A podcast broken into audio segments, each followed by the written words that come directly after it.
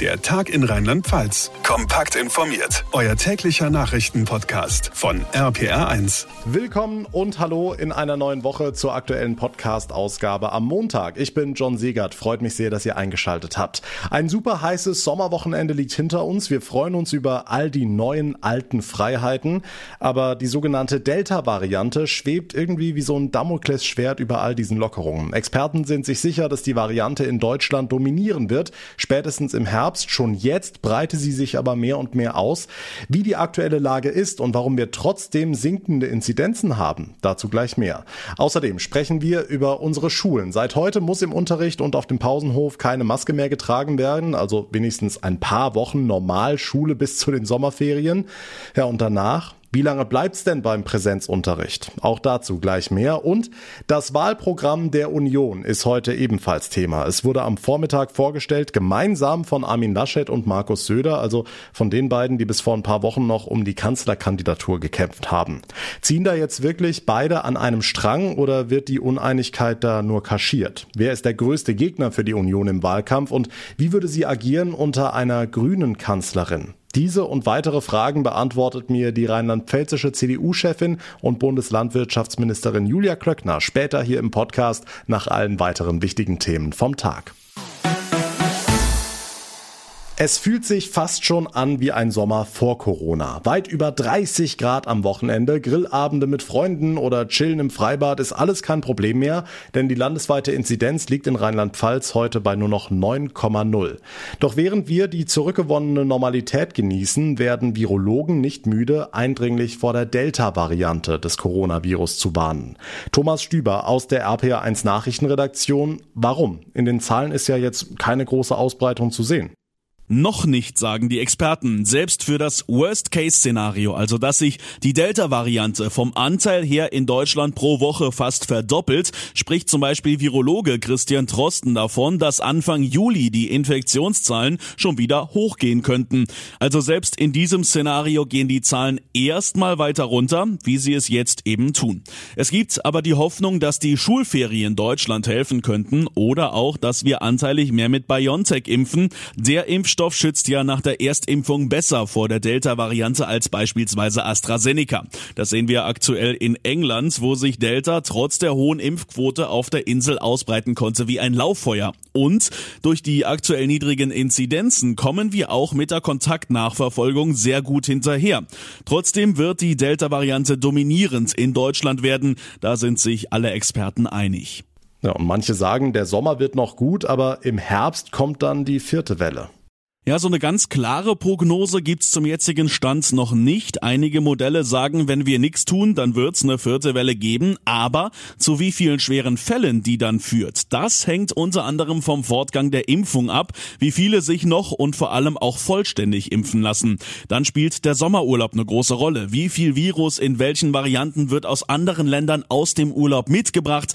Welche Maßnahmen gibt's dann für Reiserückkehrer? Welche Vorsichtsmaßnahmen werden die Schulen nach den den Ferien haben, wird die Politik weitere Lockerungen beschließen. Also da gibt's für klare Vorhersagen einfach noch zu viele offene Fragen. Hm, jetzt hast du die Schulen angesprochen. Da ist ja die große Frage, bleibt's nach den Sommerferien beim Präsenzunterricht oder geht's bei steigenden Inzidenzen sofort zurück in den Wechselunterricht? Die Nationale Akademie der Wissenschaften, Leopoldina, sagt dazu ganz klar, Schulen und Kindergärten sollten trotz Pandemie offen bleiben. Genau, die ForscherInnen haben festgestellt, dass Kinder und Jugendliche durch die Veränderungen im Lockdown nicht nur auf ihren Spaß mit den Gleichaltrigen verzichten müssen, sondern dass der Distanzunterricht auch Folgen für die Entwicklung hat, die nicht jedes Kind so leicht wegsteckt. Sie haben beispielsweise weniger Möglichkeiten zu üben, wie sie mit anderen umgehen. Genauso bleiben teilweise körperliche oder geistige Entwicklungsschritte auf der Strecke. Und oft entstehen dann auch psychische Belastungen. Deshalb schlagen die Fachleute vor, nicht nur Schutzvorkehrungen an den Schulen Schulen zu treffen, damit der Unterricht möglichst lange stattfinden kann, also Masken und sowas, sondern die Kinder auch gezielt zu fördern, damit sie sich wieder besser in der Gruppe zurechtfinden. Ja, und eine neue Studie zeigt sogar, Distanzunterricht bringt so viel wie Sommerferien, also fast gar nichts. Das ist doch Wasser auf die Mühlen aller, die sagen, dass wir den Unterricht in den Schulen brauchen, oder? Also die Bildungsminister wollen auch allesamt, dass wieder durchgehend Präsenzunterricht stattfindet. Bundesgesundheitsminister Jens Spahn hatte dazu allerdings vor zwei Tagen gesagt, dass niemand ausschließen kann, dass die Kinder im Herbst oder Winter teilweise wieder von zu Hause aus lernen müssen. Letztlich wird es eben alles davon abhängen, wie sich die Pandemie in den nächsten Wochen weiterentwickelt. Der ausführliche Corona-Überblick mit Thomas Stüber. Was ist sonst heute wichtig? Das erfahrt ihr von Noah Theis aus der RPA1 Nachrichtenredaktion mit weiteren Meldungen vom Tag im Kurzblock. Schönen Abend. Die AfD in Rheinland-Pfalz geht auf Distanz zu ihrem früheren Partei- und Fraktionsvorsitzenden Uwe Junge. Grund ist ein mittlerweile gelöschter Tweet, in dem sich Junge abfällig über die Regenbogenkapitänsbinde von Manuel Neuer geäußert hatte. RPA1-Reporter Olaf Holzbach. Schwuchtelbinde hatte Junge das Teil genannt und damit auf Twitter seinen Beitrag zur Diskussion darüber leisten wollen, ob Sportler auf diese Art politische Statements abgeben sollten. Verletzend und inakzeptabel nannte Junges Nachfolger Michael Frisch die Wortwahl. Die Fraktionschefin im Bundestag Alice Weidel forderte gar den Parteiausschluss. Die Fraktion in Mainz werde sich damit auf ihrer nächsten Sitzung beschäftigen, sagte Frisch. In der AfD erhielten Homosexuelle jedenfalls die gleiche Wertschätzung wie andere auch. Der Tarifkonflikt bei den privaten Busunternehmen in Rheinland-Pfalz scheint festgefahren. Nach Beginn des Dauerstreiks heute teilten die Arbeitgeber mit, sie sähen weiter keinen Verhandlungsspielraum mit der Gewerkschaft. Vor einem Tarifabschluss müsse das Land klar machen, welche Kosten es übernehme, wenn es etwa um die Durchbezahlung der Fahrerinnen und Fahrer bei Standzeiten gehe. Guido Borning vom Arbeitgeberverband einen Index, wie wir ihn beispielsweise in Hessen kennen, wo auch die öffentliche Hand gravierende Tarifsteigerungen refinanziert, bemisst sich dort nur auf neu ausgeschriebene Verkehre. Wenn das auch in Rheinland-Pfalz angedacht ist, dann müssen wir das wissen. Dann ist das ein klares Signal. Allerdings, dieses Signal fehlt uns bislang. Die Lockerungen der Corona-Beschränkungen sorgen wieder für mehr Leben in den Innenstädten. Das bestätigen Messungen des Kölner Unternehmens High Street in beliebten Einkaufsstraßen. In den zehn größten deutschen Städten liegt die Zahl der Einkaufsbummler demnach wieder bei durchschnittlich 72 Prozent des Vorkrisenniveaus. Besonders viele Menschen wurden bei den Messungen in Düsseldorf und Hamburg erfasst. Geringer fielen die Zahlen in München und Berlin aus. Bittere Nachricht für die deutsche Fußballnationalmannschaft. Thomas Müller fällt nach Informationen der Bild im letzten und entscheidenden EM-Vorrundenspiel gegen Ungarn aus. Gegen Portugal hatte sich Müller eine Kapselverletzung am Knie zugezogen. Laut Bild ist damit auch ein Einsatz in einem möglichen Achtelfinale fraglich. Neben Müller fehlten im Training heute außerdem die angeschlagenen Stammkräfte Hummels und Gündoğan.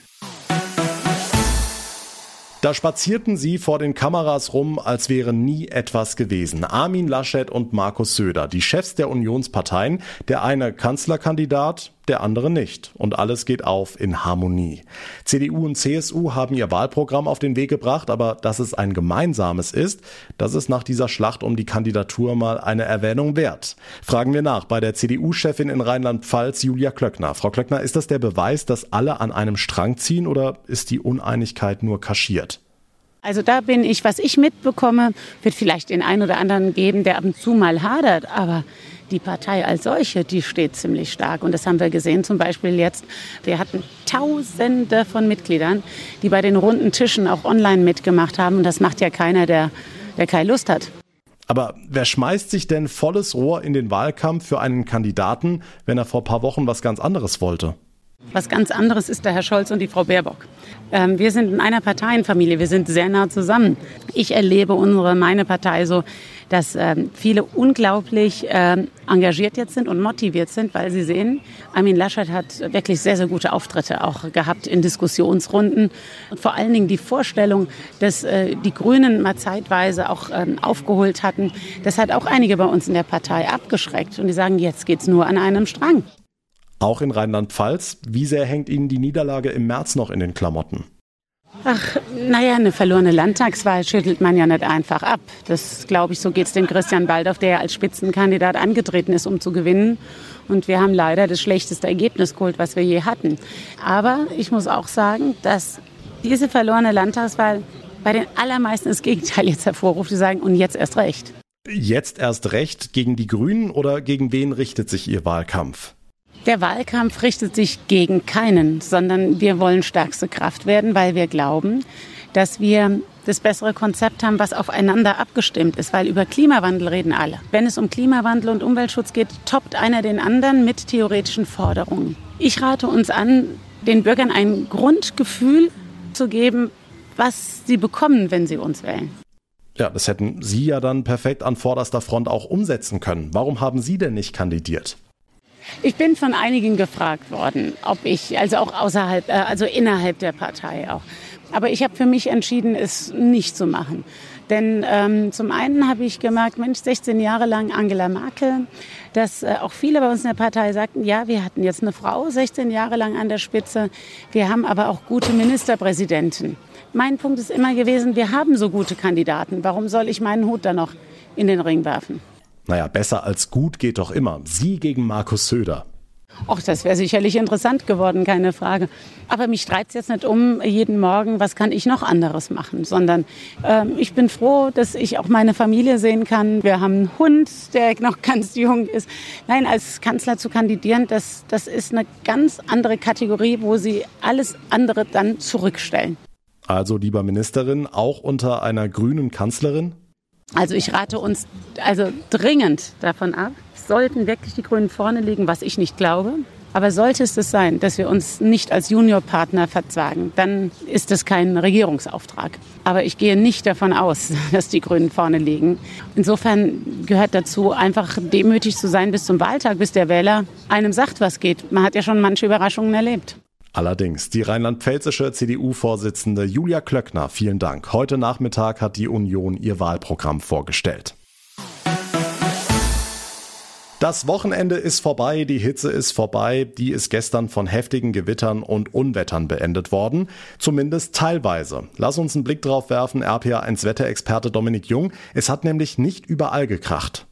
Ja, also muss man ganz klar sagen, ähm, es gab vor allen Dingen gestern nicht so die vielen Gewitter und Unwetter. Es gab zwar zum Abend zum Teil Starkregen, hier und da auch Blitz und Donner, aber glücklicherweise sind wir von den ganz großen Unwettern verschont geblieben. Ausnahme der Samstagabend, der brachte schon im nördlichen Rheinland-Pfalz zum Teil Regenmassen. In Andernach, da fielen binnen weniger Minuten bis zu 40 Liter Regen pro Quadratmeter. Auch in der Eifel, da gab es Unwetterschäden, aber ansonsten war es für uns in Rheinland-Pfalz doch ein ruhiges Gewitter- und Unwetterwochenende.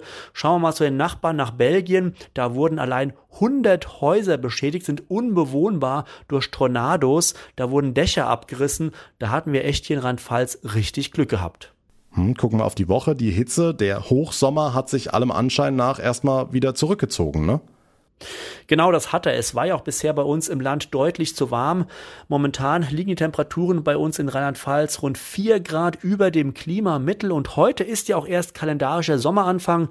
Die Temperaturen heute Nachmittag, ja, bedingt sommerlich. Wir haben Spitzentemperaturen bis zu 28 Grad. Das ist ja sommerlich Richtung Worms. Ein bisschen kühler bleibt es in den höheren Lagen vom Hunsrück und der Eifel. Da werden so maximal 19 bis 23 Grad erreicht. Aber auch das ist ja kein Fröstelwetter. Dazu ein Mix aus Sonne und Wolken und jetzt zum Nachmittag gibt's hier und da auch mal einen kurzen Schauer oder ein kleines Gewitter. Morgen insgesamt ähnlich wie heute, mal Sonne, mal Wolken. Zum Nachmittag dann verbreitet wieder Schauer und Gewitter, teilweise auch recht kräftig und auch der Mittwoch bleibt relativ ähnlich. Immer wieder Sonne, Wolken, einzelne Schauer und danach lassen ab Donnerstag die Gewitter langsam nach die Aussichten von Dominik Jung. Vielen Dank. Und damit komme ich zum Ende der heutigen Ausgabe. Wenn euch der Tag in Rheinland-Pfalz gefällt, dann würde ich mich sehr freuen, wenn ihr uns eine kurze Bewertung bei Apple Podcasts hinterlasst. Dort und auf allen anderen Plattformen natürlich auch könnt ihr uns direkt abonnieren oder folgen, dann verpasst ihr keine Ausgabe mehr. Mein Name ist John Segert. Ich bedanke mich ganz, ganz herzlich fürs Einschalten, für eure Aufmerksamkeit. Wir hören uns dann morgen Nachmittag wieder. Bis dahin eine gute Zeit und vor allem bleibt gesund. Der Tag in Rheinland-Pfalz, das Infomagazin Magazin täglich auch bei RPR1. Jetzt abonnieren.